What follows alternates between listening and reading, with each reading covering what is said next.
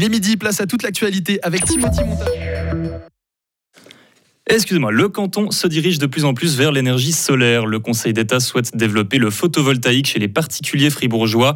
Il voit pour ça deux façons de procéder, poser des panneaux sur les bâtiments qui existent déjà et en placer au sol en dehors des zones protégées, là où ils seront le plus efficaces pour capter le soleil. Pour encourager la démarche, des aides financières seront apportées aux firmes qui développent les panneaux solaires et aux particuliers qui en posséderont. Des hausses de loyer de plus de 15% dit possible d'ici à 2026. Le directeur de l'Office fédéral du logement s'attend à cette éventuelle hausse d'ici quelques années. C'est ce qu'il expliquait hier dans le Blic. En plus de cela et de la hausse du taux d'intérêt, s'ajoute aussi le recul des constructions. Ceci malgré une demande élevée. Tout ça à cause de l'augmentation des prix de l'énergie et des matériaux de construction. À l'entrée du Gothard sur l'A2, des bouchons se sont à nouveau formés hier aux deux entrées du tunnel. Les automobilistes les plus malchanceux ont dû s'armer d'une heure quarante de patience. Vers 19h, le trafic était redevenu fluide. La zone est malheureusement abonnée aux embouteillages.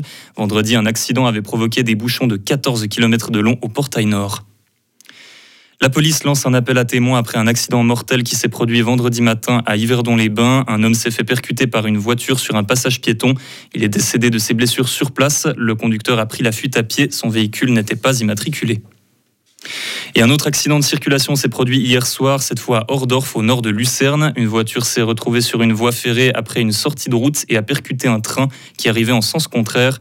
L'automobiliste de 54 ans n'a pas survécu, aucun blessé dans le train. La route et les rails ont été fermés à cet endroit-là.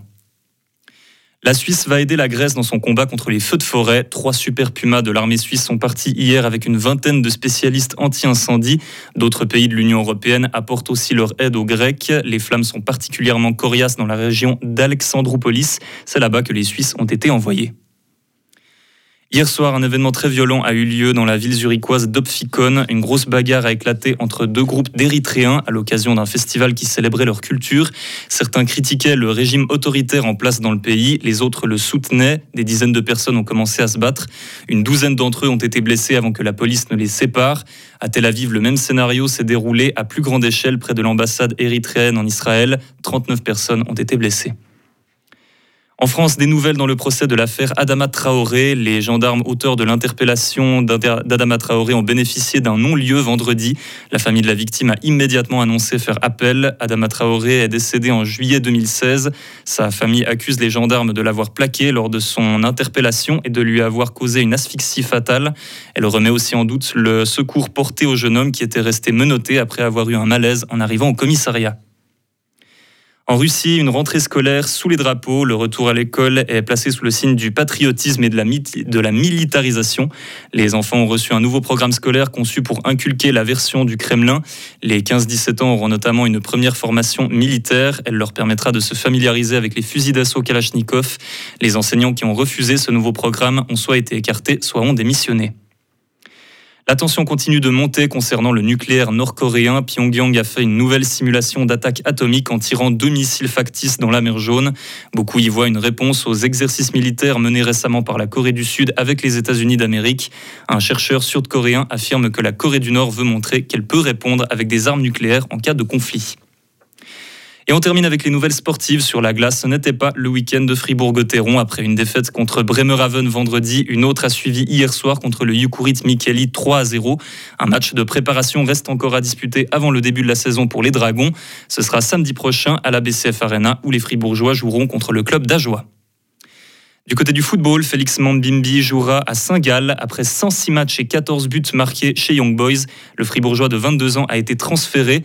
Lors de la dernière saison, il avait été prêté à Cambuur aux Pays-Bas. Et à New York, du côté des cortes de tennis, c'est la fin de la course à l'US Open pour Stan Wawrinka. Le Vaudois a perdu face au numéro 6 mondial Yannick Sinner, 6-3, 2-6, 6-4, 6-2. De leur côté, Belinda Bencic sera en face de la Roumaine Soran Sirstea, Sorana Sirstea pardon, ce soir, alors que Dominique Stricker se mesurera à l'Américain Taylor Fritz.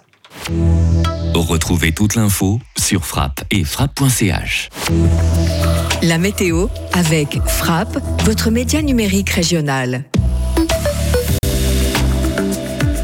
Le soleil devrait être parmi nous toute cette journée de dimanche avec quelques cumulus, mais uniquement en montagne. Niveau température maximum de 28 degrés d'après Météo Suisse avec une faible bise sur le plateau. Le mercure redescendra aux alentours des 10-15 cette nuit avant de remonter à 29 demain. On aura d'ailleurs une météo bien ensoleillée demain lundi avec des moins voiles nuageux d'altitude. Quelques grisailles matinales seront probables sur le plateau. Autrement, le soleil restera avec nous jusqu'à mardi, mercredi en tout cas, d'après donc Météo